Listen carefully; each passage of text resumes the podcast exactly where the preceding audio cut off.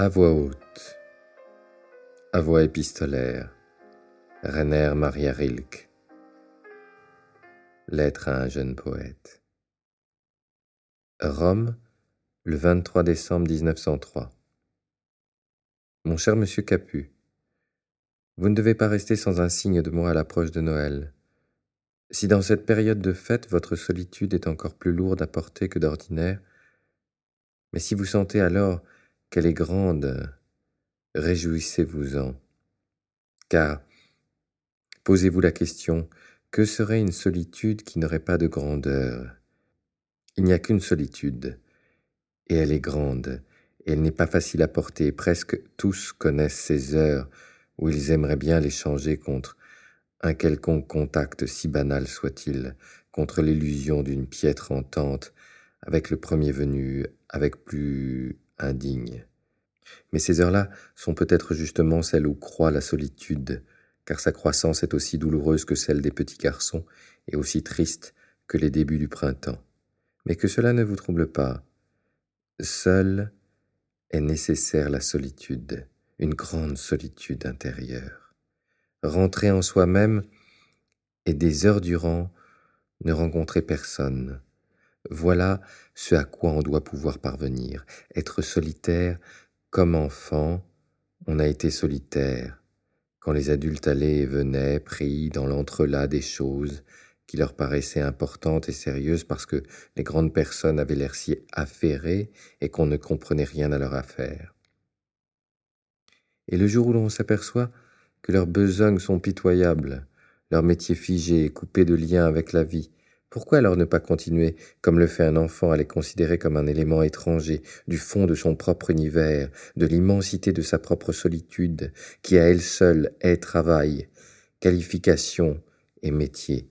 Pourquoi vouloir échanger la sagesse qu'il y a chez l'enfant à ne pas comprendre contre le refus et le mépris, alors que ne pas comprendre, c'est être seul, et qu'au contraire refus et mépris vous font participer à cela même avec quoi ils voudraient vous aider à rompre.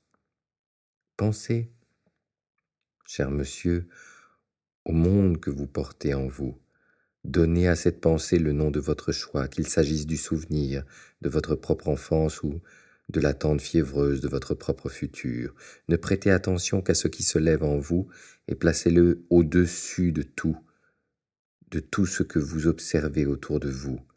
C'est ce qui se développe dans votre intimité qui mérite tout votre amour. Il vous faut y travailler d'une certaine façon, mais sans perdre trop de temps et de courage à éclairer vos rapports avec les autres.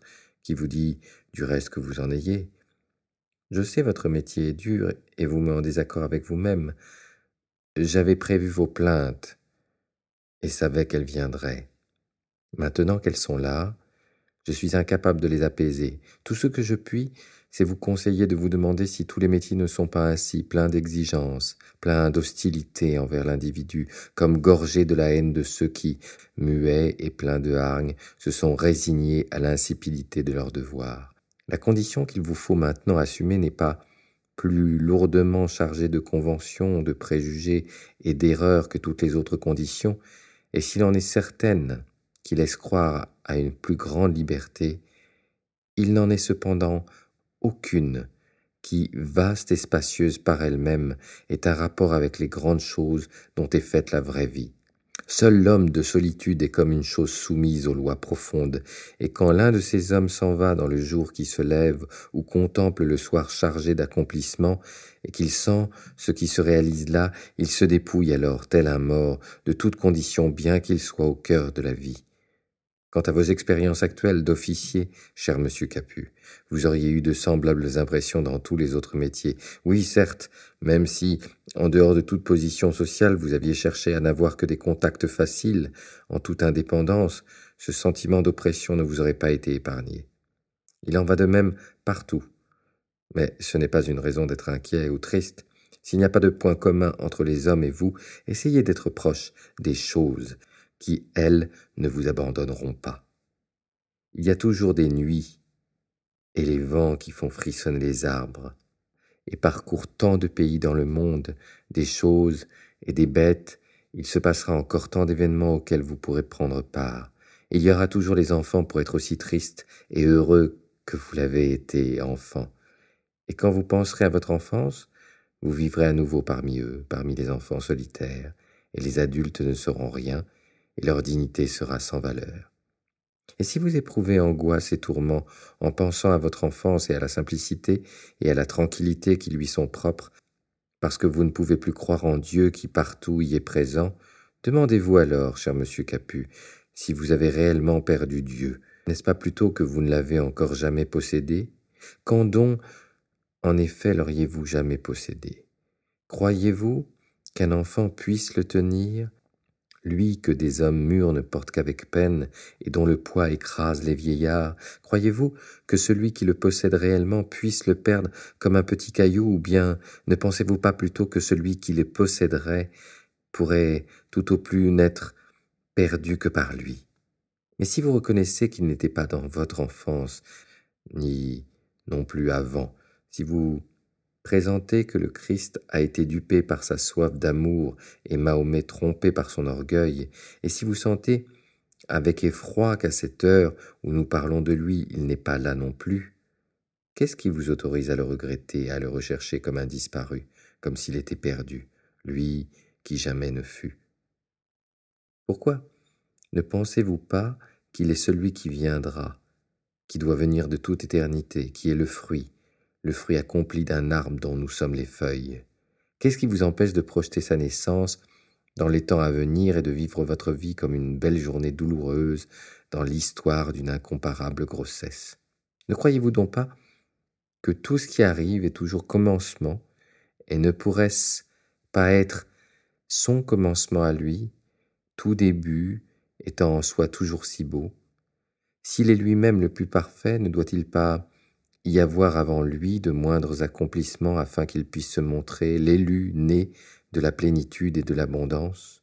Ne lui faut-il pas être l'ultime pour tout contenir en lui? Et quel sens aurait notre quête s'y avait déjà existé celui que nous recherchons?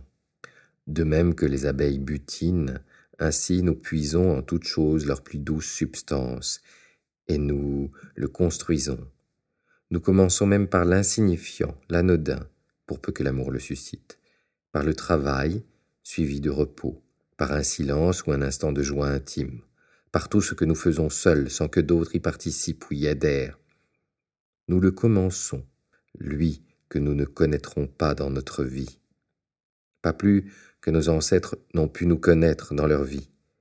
Et pourtant ces êtres disparus depuis longtemps sont en nous, prédisposition, charge pesant sur notre destin, bouillonnement de notre sang, geste qui remonte des profondeurs du temps. Existe-t-il quelque chose qui puisse vous priver de l'espoir d'être un jour en lui, au-delà de toute limite dans l'absolu? Fêtez Noël, cher monsieur Capu.